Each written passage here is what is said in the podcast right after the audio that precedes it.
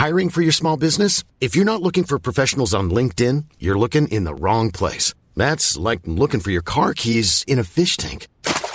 LinkedIn helps you hire professionals you can't find anywhere else, even those who aren't actively searching for a new job but might be open to the perfect role. In a given month, over 70% of LinkedIn users don't even visit other leading job sites. So start looking in the right place. With LinkedIn, you can hire professionals like a professional. Post your free job on linkedin.com slash people today.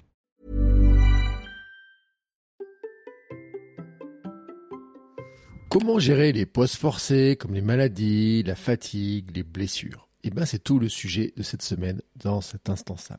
Allez, c'est parti Bonjour, bonjour mes champions et mes championnes, c'est Bertrand, j'espère que vous avez la forme, la patate, l'énergie, que tout va bien pour vous. Bienvenue dans cet instant Sam. Chaque lundi, je vous donne un rendez-vous pour vous aider à être en forme et réussir vos défis quotidiens. C'est un épisode court centré sur un point bien précis que vous pouvez appliquer directement tout le reste de la semaine. Vous savez, ça s'appuie sur mes grands pieds de philosophie de ma vie. Sam, c'est sommeil, alimentation, mouvement. Et Sam devient petit à petit Samy, hein, avec les idées, le mental. Et aujourd'hui, justement, on va parler de notre tête, de notre cerveau, des idées, du mental, parce que parfois, c'est là que ça coince, c'est là que ça bloque. Et en ce moment, par exemple, bah, j'y suis confronté. Moi-même, j'y suis confronté. Alors, vous le savez déjà, euh, je courais tous les jours. Oui, je dis bien, je courais tous les jours. Parce que l'année dernière, ça s'est arrêté. Alors ça, j'ai commencé un petit peu à en parler dans l'épisode de samedi du conseil. Mais l'année dernière, c'était mon jour 851. 851 jours de course consécutifs. Et déjà, je m'imaginais courir 1000 jours, etc. Sauf que j'ai posé le pied, je pense, dans un petit trou sur le bord de la route, un peu dans le, dans le noir. Et j'ai senti que ça tordait et que ça fait un peu mal sur l'instant. J'ai continué ma sortie. Le soir, ça gonflait. Le lendemain, c'était aussi gonflé. C'était aussi un peu bleu, et puis ça est devenu encore un peu bleu. Et bien sûr, je pouvais plus courir, hein, je me suis pas amusé à courir cette douleur. Donc, fin de série de la course. A priori, c'est une entorse. Ah, je dis bien a priori parce que pour l'instant, j'ai pas vu mon médecin, il était pas présent. Bon, pour l'instant, on va dire que c'est une entorse. Et en tout cas, c'est ma première entorse. Je vais faire des examens pour en savoir plus, pour voir l'étendue des dégâts, hein, voir s'il faut faire des radios et autres, pour voir comment ça se passe. Mais en attendant, on va considérer que c'est une entorse. Alors, la question maintenant, c'est comment gérer cette période-là? Comment gérer cette période qui est pour moi une pause forcée, due à une blessure, hein, à laquelle je ne m'attendais pas, c'est-à-dire que j'ai tout fait pour être le plus en forme possible, et pourtant, bah, je m'espiais dans ce trou, donc blessure, mais qui peut être aussi une période que vous pouvez vivre, vous, dans de la fatigue, du découragement, une pause forcée parce que vous vous sentez pas bien, parce que vous êtes attrapé un virus, parce que la grippe, parce que Covid, parce que euh, vous êtes trop fatigué pour courir, parce que vous êtes découragé, parce que vous perdez la motivation. En tout cas, il y a un moment donné, ce que vous avez mis en place s'arrête, ça se bloque, tac, fini. Et vous demandez comment vous allez repartir. Alors aujourd'hui, on va parler de ça. Et c'est pour ça qu'aujourd'hui, on va parler de mental. Comment faire? Eh bien déjà, première étape, pour moi, c'est de vous rappeler des expériences vécues par le passé et dont vous vous êtes relevé. En fait, si vous êtes là, si vous êtes relevé de tout un tas de situations, mais tout un tas de situations. Depuis votre enfance, vous vous êtes relevé de tellement de situations, de tellement de situations d'échecs, hein, de difficultés, d'échecs, de choses qui n'ont pas marché comme vous l'espérez. C'est le propre de l'humain je le dis souvent, hein, quand on commence à marcher, on commence par échouer dans notre volonté de marcher avant de réussir. Si on abandonnait au premier échec quand on essaie de marcher, eh, eh ben on courrait pas, hein. on serait toujours allongé quelque part euh, sur un tapis.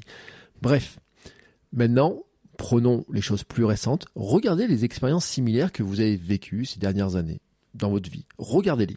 Regardez, essayez de vous rappeler ce que vous en pensiez à l'époque, ce qu'il s'est passé, ce que vous avez fait pour en ressortir, est-ce que vous avez appris et même gagné de cette expérience-là? Après, je vous donnerai un exemple, je vous donnerai mon exemple. Mais on va rester sur ce premier point. Deuxième idée pour arriver à avancer dans cette situation-là, c'est en fait de regarder les pensées que vous avez, les émotions que ça génère et de les relativiser. Oui, ce n'est pas la situation parfaite. Vous n'êtes pas dans la situation parfaite. Mais est-ce vraiment une catastrophe? Est-ce vraiment la catastrophe que vous imaginez quand vous pensez à ça La catastrophe. Est-ce que c'est vraiment une catastrophe? Parce que votre tête, oui, elle est en train de dire que c'est la catastrophe. Que tout est en train de s'arrêter peut-être. Que vous allez peut-être jamais reprendre. Mais est-ce que c'est vraiment la catastrophe? Relativiser la situation pour calmer l'émotion négative qui va avec. Servez-vous justement de ce que vous avez vécu par le passé en vous disant, bah, j'ai vécu telle ou telle chose, comment je m'en suis sorti, est-ce que ça peut pas m'aider à relativiser la situation? L'idée n'est pas de tout voir en rose, mais de ne pas tout voir en noir non plus. Au lieu de penser je ne vais plus jamais courir, se dire ça va être une période sans course, mais je vais reprendre. Ce n'est pas un arrêt, c'est une pause. Certes, c'est une pause que je n'ai pas voulu, que je n'ai pas souhaité, que je n'aimerais pas vivre, mais ce n'est pas l'arrêt de ma pratique. Et constater, en faisant cet exercice-là, que l'émotion négative, comme la peur par exemple, va diminuer, la relativiser. Je ne dis pas qu'elle va diminuer à zéro. On ne peut pas diminuer la peur à zéro. Vous avez peur de ne pas arriver à recourir, de ne pas retrouver votre niveau. Cette peur-là ne disparaîtra pas tant que vous n'aurez pas retrouvé votre niveau. Ou en tout cas, un niveau qui vous satisfait. Mais vous pouvez la diminuer en partie. Ensuite, troisième idée d'axe pour avancer là-dessus, ce sont les actions. Se mettre en action. C'est l'action qui permet de s'en sortir. Le corps est fait pour bouger. En fait, quand un corps est meurtri, par exemple, oui, à un moment, il y a un repos, oui, il faut immobiliser. Mais pour que le corps se reconstruise et se reconstruise plus fort, il faut qu'il bouge. Il faut lui amener du stress. Il faut qu'il bouge. Il faut qu'il se renforce.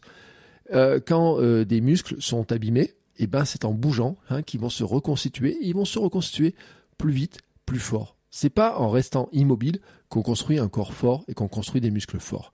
C'est dans l'exercice, vraiment dans l'exercice, que on arrive à progresser. Et donc c'est dans l'action. Et dans l'exercice précédent, justement, je vous ai donné, on a pointé les actions réalisées. Hein, euh, Qu'est-ce que vous avez vécu, comment vous avez fait pour vous en sortir. Et bien c'est là en fait où il faut revenir dans cette action-là. Car vous n'êtes pas sorti des situations difficiles en attendant juste que ça se passe. Non, à chaque fois qu'il y a une situation difficile, vous avez pris des mesures. Peut-être pas tout de suite, mais au bout d'un moment, vous avez pris une mesure pour vous en sortir. C'est le moment de revenir dans cette action, de vous demander si c'est cette action-là qu'il faut faire, une autre, ou en tout cas de vous rappeler qu'à une époque, quand c'était difficile, vous êtes passé à l'action, et de vous dire maintenant, est-ce que je peux faire quelque chose pour avancer? Ceci étant dit, c'était de la théorie. Maintenant, passons à mon exemple personnel. Dans ma vie sportive, j'ai eu plusieurs coups d'arrêt. Bon, déjà, j'ai eu un arrêt global dans ma vie, c'est-à-dire pendant des années, je n'ai pas fait de sport. Ça, c'est un point. Ensuite, j'ai eu un coup de cassé. J'ai eu la périostite lors de la préparation de mon premier marathon pour mes 42 ans, début du podcast. J'ai eu un blues post-marathon. J'ai eu une opération du genou en 2022. J'ai repris du poids aussi, alors que j'en avais perdu 27. J'ai fait une sciatique et une hernie en 2022, 2023 dans cette zone-là. Vous voyez, euh, enfin surtout 2021, 2022. Enfin, on va dire 2021, 2022 dans ces, vous voyez, dans ces époques-là à peu près. Rappelez-vous aussi qu'il y a quelques semaines, je parlais de mes rhumes, que j'ai été malade trois ou quatre fois en quelques semaines et que c'était pas normal, que j'étais pas vraiment en forme. Et maintenant, il y a l'entorse. Alors, bon, je vais reprendre globalement un petit peu certaines de ces étapes-là en me disant bah, qu'est-ce que finalement j'ai fait, comment j'ai pu le vivre? Bon, l'arrêt du sport pendant des années, la reprise, bah, ça m'a montré que d'une part j'ai repris, que j'ai appris beaucoup de choses, que j'ai appris à mieux manger, que j'ai appris à bouger, que j'ai appris le rôle aussi petit à petit du sommeil, de l'interaction entre tous les éléments, et c'est là qu'est né Sam. Et donc finalement, ben non, c'est sûr que dans ma vie ça aurait été mieux que je ne pèse jamais 107 kilos, mais si je fais un bilan de cette époque-là et de ce que j'ai appris depuis, ben finalement c'est peut-être là que je dois voir les bénéfices. Et me rappeler qu'en fait, je ne suis pas passé de 107 kilos à 80 euh, kilos, voire même 78 à une époque, en attendant juste que ça se passe, mais en sortant de mon canapé. Le coude cassé. Ah, le coude cassé, je sais pas si j'en avais parlé, mais une année, je me suis cassé le coude. C'était au début de ma perte de poids, je faisais des abdos tous les jours, je faisais du sport, je, je faisais des pompes, etc. Et puis, un jour, ben, euh, début janvier, euh, je, range mon bureau avant de reprendre après les vacances de fête de fin d'année. Et je sors la poubelle et je tombe et je me casse le coude. Voilà. C'était au début que je courais. Hein. Je courais pas depuis longtemps. C'était bah, à peu près, vous voyez, dans ces années-là, autour de 2018, peut-être 2017, hein, dans cette zone-là. J'avais un trail qui était prévu en mars. Et d'un coup, je me suis dit, oh euh, j'ai le coude cassé, j'ai plus le droit de courir je faisais de la kiné pour, pour rééduquer ensuite le coude, mais au départ, il était immobilisé. Et donc, je me dis, bah, qu'est-ce que je peux faire? Je vais reprendre du poids, c'est la catastrophe. Et donc, à ce moment-là, j'ai découvert quelque chose. Bah, déjà, c'est que, en fait, je pouvais maintenir mon poids en faisant attention à mon alimentation, mais ça, je le savais, mais aussi en continuant à marcher et en fait, en marchant plus. C'est-à-dire qu'à l'époque, je pouvais plus faire le sport que je faisais. Je pouvais faire de fit, euh, de hitboxing, de fit, de hit, de fitboxing. Je pouvais pas courir. Mais par contre, hein, ni aller à la natation, mais par contre, en fait, je pouvais marcher.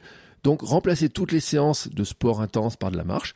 Et je me suis rendu compte à l'époque que en faisant de la marche, en allant marcher tous les jours, et parfois même une heure, une heure et demie, en marchant tous les jours, eh ben j'avais été capable de préparer mon trail, hein, un trail de 13 km. Alors bien sûr, c'est pas de l'ultra trail, mais j'étais capable de préparer un trail en fait en marchant quasiment tous les jours et en faisant deux séances de course. Ça m'a appris l'importance de la marche, le fait que la marche, c'est l'endurance, que en variant les marches, bah, la vitesse de marche, en faisant des côtes et en faisant attention, je pouvais aussi préparer des objectifs, je pouvais en tout cas rester actif et être bien dans mon corps, même s'il était un petit peu meurtri. Ensuite, passons à l'épisode de ma périostite. Bah oui, périostite, lors de ma première préparation marathon, je prévois 2018 de courir mon premier marathon en euh, quelques jours au moment de mon anniversaire pour mes 42 ans, voilà. Et en fait, bah, 15 jours avant, tout s'arrête. Et là, je pense que mon projet de courir un marathon pour mes 42 ans est totalement terminé. C'était le début du podcast. Je me dis, bon, le podcast aussi est terminé. Je n'ai jamais pouvoir le courir. À quoi ça sert que je continue? C'est fini. Alors au début, je m'étais un peu battu pour arriver à le courir. Et puis finalement, bah, je me suis rendu compte que ça servait à rien. Alors à ce moment-là, bah, j'ai commencé à me soigner, passer dans l'action de me soigner. Et puis de voir des spécialistes. J'ai compris le stress mécanique. J'ai appris des techniques de reprise après la blessure, comme par exemple l'alternance de la course et de la marche. Euh, j'ai appris à courir plus minimaliste. J'ai appris les techniques de course, hein, les 180 pas par minute, comment les appliquer, comment moi je peux les appliquer. J'ai rencontré des personnes. J'ai évolué dans ma pratique. J'ai compris aussi que je devais être plus fort, mieux organisé, que bah, finalement je me reposais pas assez, que le, cette quantification du stress mécanique que j'imposais à mon corps demandait aussi plus de repos, mais aussi d'être plus fort, plus fort hein, vraiment dans mon corps, et euh, avoir en fait une musculation plus importante pour tenir le choc. J'ai finalement couru mon marathon et j'ai aussi mis en place des stratégies, préparation euh, plus importante, euh, ce que j'appelais aussi ma pré-préparation marathon, euh, une meilleure hygiène de vie, ce que j'appelle maintenant le mode de vie athlète, hein, rentrer dans ce mode de vie athlète. Et sur le long terme, je pense que cette blessure fut un bien, et je pense même que je ne ferais pas ce que je fais maintenant sans avoir été blessé, sans cette périostite, sans m'être finalement m'être planté sur cette préparation marathon. Je pense que si j'avais réussi ce marathon-là du premier coup, peut-être le podcast se serait arrêté, bah voilà, j'ai terminé. Peut-être que tout ce que j'ai fait depuis 2018, 2019, de, que rien de tout ça n'existerait. C'est quand même vertigineux cette histoire-là quand on y pense. Maintenant, ensuite, après le marathon, j'ai quand même eu un gros blues post-marathon. Bon ben, pourquoi je cours? Pourquoi courir encore alors que mon objectif est rempli? Ça faisait deux ans que je pensais à mon marathon. Hein. Finalement, en 2017, en avril 2017, je me dis, pour mes 42 ans, je vais courir un marathon. Et avril 2019, je suis marathonien. Bah, à quoi ça sert maintenant de continuer à courir? Je me suis posé cette question-là. J'ai fait des épisodes sur le sujet. Et c'est là que j'ai compris aussi que bah, c'était pas facile de repartir quand on n'avait plus d'objectifs. J'ai donc compris l'importance de planifier des objectifs, hein, que c'était pas si simple que ça, que euh, quand on avait euh, plus d'objectifs, plus de grands objectifs, et eh ben quelque part que la motivation, il fallait la chercher. Donc j'ai compris le rôle de la motivation, le rôle du mental, le fonctionnement. D'une manière ou d'une autre, ça m'a amené à la préparation mentale et à ma certification en préparation mentale pour le sport. Et puis ensuite, il y a eu mon opération du genou. Alors je crois que tout à l'heure j'ai dit 2022, bon c'est plutôt 2021 cette histoire-là, ou euh, enfin je sais même plus l'année en fait, parce que maintenant c'est passé, c'est de l'histoire passée. Mais à l'époque, je vous en avais parlé dans le podcast, j'avais peur de ne plus jamais courir. Mon genou était enflé, j'avais toujours mal, j'avais peur de ne plus jamais courir. Je pensais que je ne pourrais plus jamais courir. D'abord, il a fallu que je me rassure. J'ai fait un épisode avec Pascal d'Apiron, dans lequel il m'avait rassuré en me disant, lui est opéré 20 ans plus tôt, il sera même plus quel genou était opéré. Sur le coup, j'ai cru que c'était une bonne blague, et vous voyez, je me rappelle déjà plus de l'année, et là, on voit quasiment plus la trace de l'opération. J'avais peur d'avoir toujours mal, d'avoir une faiblesse, de ne plus être capable de faire de trail, de ne plus être capable de courir longtemps, d'avoir toujours mal, que le genou gonfle et enfle à chaque fois que j'allais courir ou à chaque fois que j'en ferais trop. Et en fait, j'avais aussi peur de me faire opérer. Qu'est-ce qui allait se passer? Est-ce que j'allais me réveiller? Toutes ces questions-là. Bon, finalement, je me suis pas fait endormir totalement. Hein. Je voulais voir un petit peu comment ça se passait. Vous savez, euh, hop, on fait les trous. Je voulais pas être endormi totalement. J'ai aussi appris ce qui était une salle de réveil quand, euh, bah, finalement on est juste le bas qui est, qui est endormi alors que euh, tous nos voisins, bah, ils sont dans un autre une anesthésie plus générale. D'observer ça aussi. Ouais, j'en garde certains souvenirs. Alors je dis pas que ce sont des très bons souvenirs, mais j'ai appris notamment j'ai des anecdotes sur mon rythme cardiaque, la baisse de mon rythme cardiaque, par rapport à d'autres personnes, par rapport à des gens qui étaient autour de moi. J'ai appris énormément de choses. Bien sûr, j'ai appris aussi la rééducation de cette partie du corps, des exercices de renforcement. J'ai aussi vu que bah, reprendre ma masse musculaire, c'était pas si simple que ça. J'ai compris le temps de reprise, le renforcement. J'ai repris aussi derrière. J'ai repris. Et l'année qui a suivi, j'en ai fait un bilan. Je n'ai jamais autant couru après que j'avais couru avant.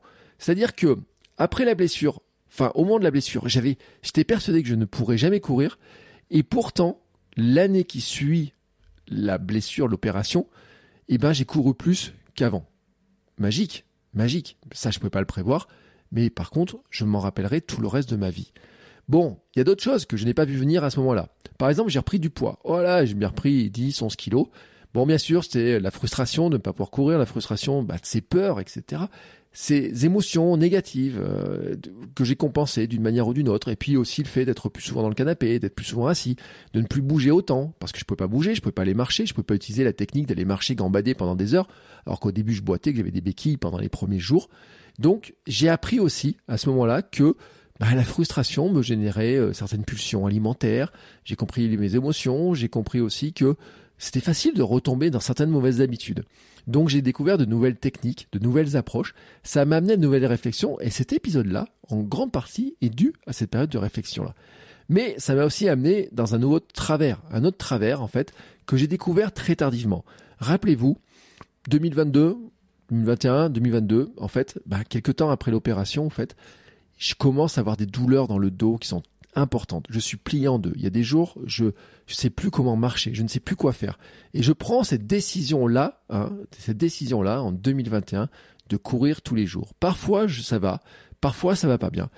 Des fois, la douleur disparaît totalement. Et puis, elle revient. Et là, j'ai du mal. J'ai mal, très mal.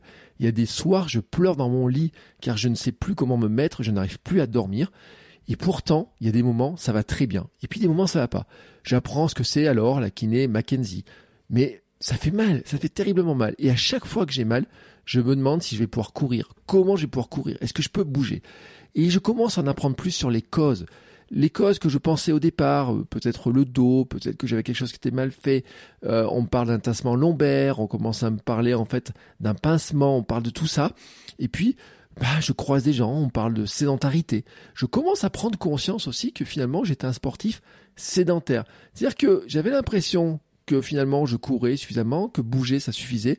Et je me suis rendu compte en fait que il y a certains moments, quand je bougeais assez, je n'avais plus mal, mais que dès que j'arrêtais de bouger, que je bougeais moins, même si je courais un peu tous les jours, j'avais quand même mal.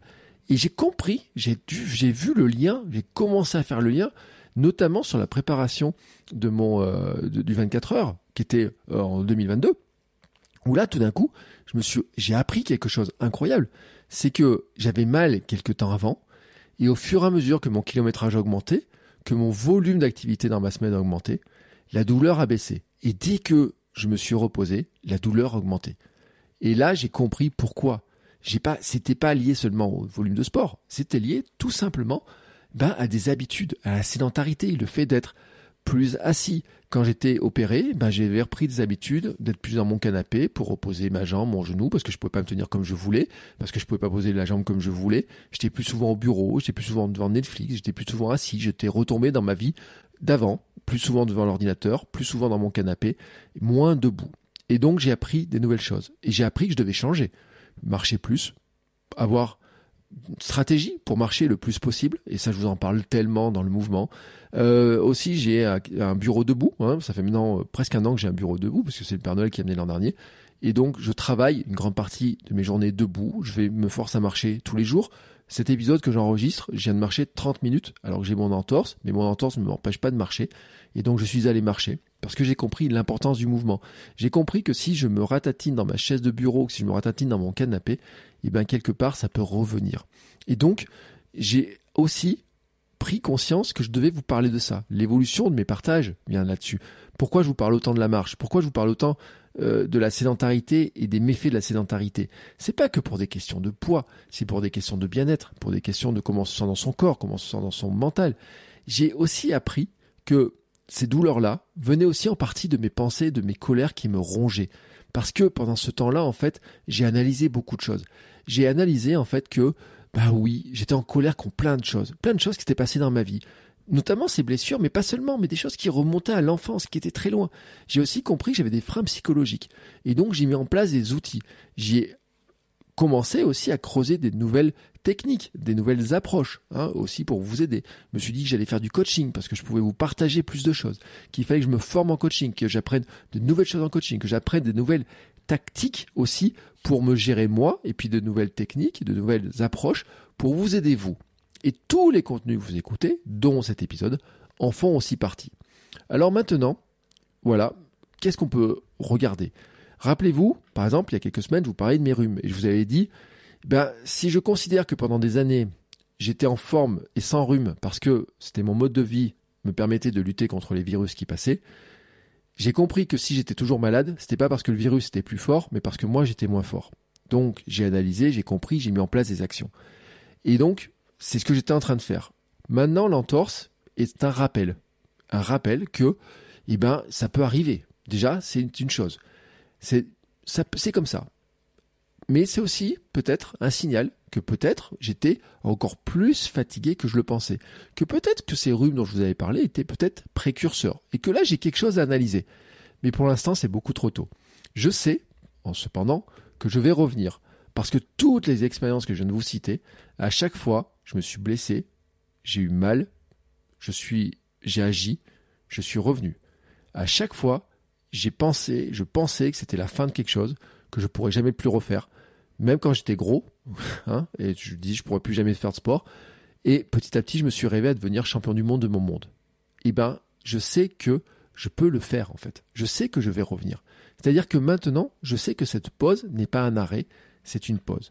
Et je sais aussi que pour le faire, je ne dois pas juste attendre que ça tombe là comme ça tout cru, que je dois être dans l'action, que je dois aller voir des spécialistes, que je dois apprendre des nouvelles choses, que je dois faire soigner, que je dois aussi moi mettre en place des nouvelles actions, que je dois m'adapter, que je dois adapter mes pensées, mon mouvement, la manière de faire, que je dois peut-être faire des nouveaux exercices, que si mon pied a tourné comme ça, bah ça pouvait être parce que mon pied n'était pas assez fort, peut-être mes jambes n'étaient pas assez fortes, peut-être que mes chaussures, ce jour-là, que j'avais, n'étaient pas adaptées, peut-être aussi, je le pense, peut-être ma semelle trop épaisse, etc. C'est un signe peut-être sur le minimalisme, peut-être sur plein de choses en fait. Je me suis un peu éloigné du minimalisme ces derniers temps, est-ce que je dois y revenir plus? Ce sont tout un tas de questions qui sont là. Mais en fait, ce que je sais, c'est que je dois être dans l'action, dans la pensée, ne pas m'encrouter pour éviter de retomber dans la sédentarité, faire attention à mes émotions, essayer de les calmer pour pas retomber dans le grignotage, et que je vais aussi en tirer des apprentissages sur le long terme. Même si, vraiment, pour l'instant, franchement, je dois vous dire, ça me gonfle. À tel point que mardi, j'ai essayé de courir. Alors que j'avais mal. J'ai essayé de voir si je pouvais pas trottiner et tout pour me dire, non, mais je continue, ce sera mon jour 852. Même si j'ai couru que 200 mètres ou 300 mètres, je, non. Soyons clairs à un moment donné, si j'ai mal comme ça, si j'ai cette entorse qui s'est fait là, c'est peut-être aussi qu'il était peut-être temps que euh, j'arrête de regarder ce compteur-là. Non pas que j'arrête de courir tous les jours parce que ça me fait du bien ou de bouger tous les jours, mais que ce compteur, en fait, je m'en, je l'éloigne, que je lui mette un coup de pied au cul et qu'il s'en aille. Et puis, quand même, je dois le dire, oui, ça me gonfle. Et sur ce dernier point, il y a une chose qui est importante. La colère, elle est totalement normale et elle peut être salvatrice sur certains aspects. Le problème, c'est que la colère aussi, en fait, elle génère tellement de mauvaises choses en nous qu'il faut pas la garder en nous. En un moment, il faut accepter de la vivre. C'est une émotion normale. Il faut la vivre, la comprendre, la faire sortir. La frustration, elle est normale aussi. Mais en fait, il faut pas rester dedans. Il faut pas rester dans la colère. Il faut pas rester dans la frustration. Parce qu'en fait, ça nous enlève des années de vie. c'est ça. Dix minutes de colère, ça nous faut des heures pour calmer, ça nous génère des hormones, du cortisol à fond, etc. Et ça a des impacts sur notre mode de vie, sur notre euh, le fonctionnement de notre corps qui sont tellement importants. Et on peut pas rester dans cette colère-là. Il faut trouver une petite action à faire pour comprendre, pour la faire passer. Et moi, par exemple, quand j'étais en colère, quand je, me suis rendu compte que euh, j'avais beaucoup de colère en moi, que ça agissait aussi en fait sur certaines de mes douleurs, hein, que euh, les mots que j'avais contre moi, que je me disais, comme toi, j'étais nul d'avoir fait ça, de pas arriver à faire ça, de pas m'entraîner comme je voulais, de pas faire telle ou telle chose, etc., de ne pas arriver à faire telle ou telle chose, se transformer en mots M-A-U-X, hein, finalement, en blessure, en frein, en des choses que, sur lesquelles je pouvais plus avancer. Et ça, j'ai mis du temps à le comprendre, mais le jour où je l'ai compris, j'ai pris un petit carnet, et à chaque fois que j'étais en colère contre quelque chose, je l'écrivais. Pour que cette colère ne reste pas à tourner dans ma tête, mais que je la sorte et que j'écrive, j'ai appelé ça le journal de ma rage. Voilà, c'est comme ça, j'ai un journal de ma rage. C'est mon journal à moi, personne ne le verra jamais, mais j'étais en colère. Chaque chose qui me mettait en colère, je l'écrivais. Maintenant, j'ai plutôt un journal des victoires. Mais j'ai aussi mon journal de la rage. C'est-à-dire que quand quelque chose me met en colère, je l'écris, je l'écris, je l'écris, je l'écris. Et dans mon journal des victoires, en fait, j'écris mes victoires. C'est comme des réservoirs. Quand j'ai un réservoir de confiance qui est en baisse, hop, je viens tirer un petit peu de mon journal des victoires quelque chose qui me rappelle que je peux remonter la pente. Et quand il y a quelque chose qui m'énerve, plutôt que de le garder trop longtemps en moi, qui remplisse mon réservoir euh, négatif, eh ben, en fait, je vais l'écrire pour essayer de le faire sortir plus rapidement. Et ben, tout ça, je l'ai appris. Ce sont des petites actions, vraiment des petites actions. Et donc, ce que je vous encourage à faire, les uns et les autres, eh ben, c'est que quand vous êtes dans cette situation-là, c'est trouver des petites actions à faire pour comprendre, relativiser et agir. Comprendre, relativiser et agir. Toutes ces difficultés ont fait qui je suis. Hein, si je les avais pas vécues, euh, je ne pourrais pas faire ce que je fais maintenant. Euh, je pourrais pas, euh, même je pense que ce podcast, je l'ai dit, n'existerait plus du tout. Et euh, ça me fait penser à cette pensée des stoïciens qui disaient l'obstacle est le chemin. Et en fait, passer l'obstacle apprend finalement beaucoup de choses.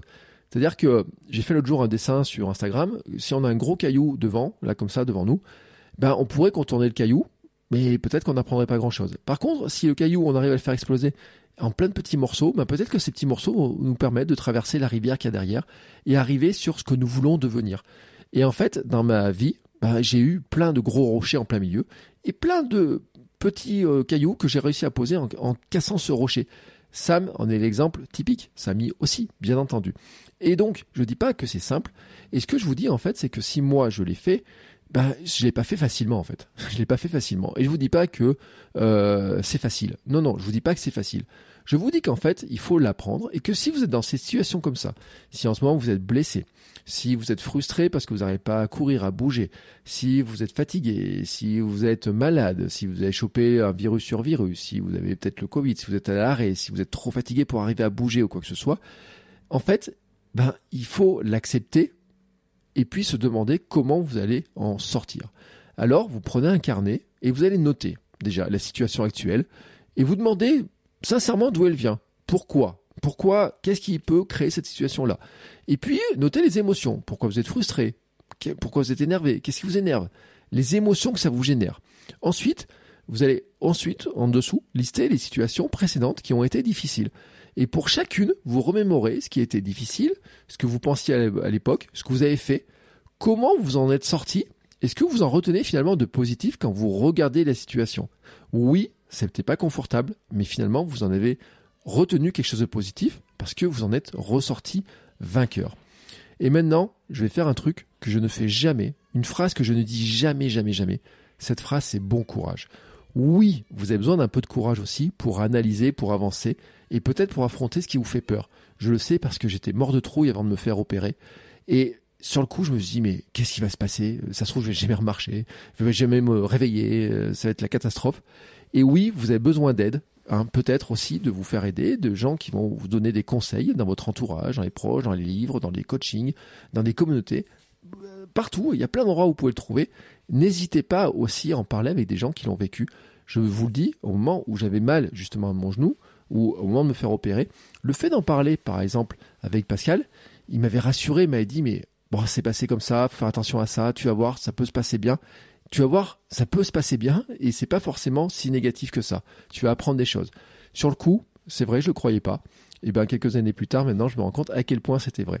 Et ben je vous souhaite exactement la même chose, et je vous souhaite bien sûr le meilleur. Sur ce, Maintenant, je vous souhaite à tous une très très très très très belle journée. Merci pour votre écoute. N'hésitez pas si vous avez besoin de conseils, si vous avez besoin d'aide, si vous avez besoin d'en discuter. Et puis on se retrouve bien entendu mercredi pour un nouvel épisode. Et ce coup-là, eh ben, on aura euh, un invité qui là aussi, il a vécu des, euh, des, étapes, des choses comme ça. Et puis il va nous montrer aussi bah, comment euh, il a construit une nouvelle vie. Et vous allez voir, c'est magnifique. Sur ce, je vous souhaite à tous une très très très belle journée. Et on se retrouve très très vite. Ciao ciao les sportifs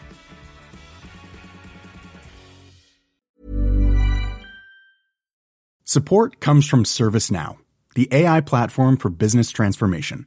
You've heard the hype around AI.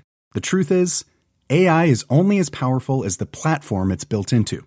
ServiceNow is the platform that puts AI to work for people across your business, removing friction and frustration for your employees, supercharging productivity for your developers, providing intelligent tools for your service agents to make customers happier all built into a single platform you can use right now. That's why the world works with ServiceNow. Visit servicenow.com slash AI for people to learn more.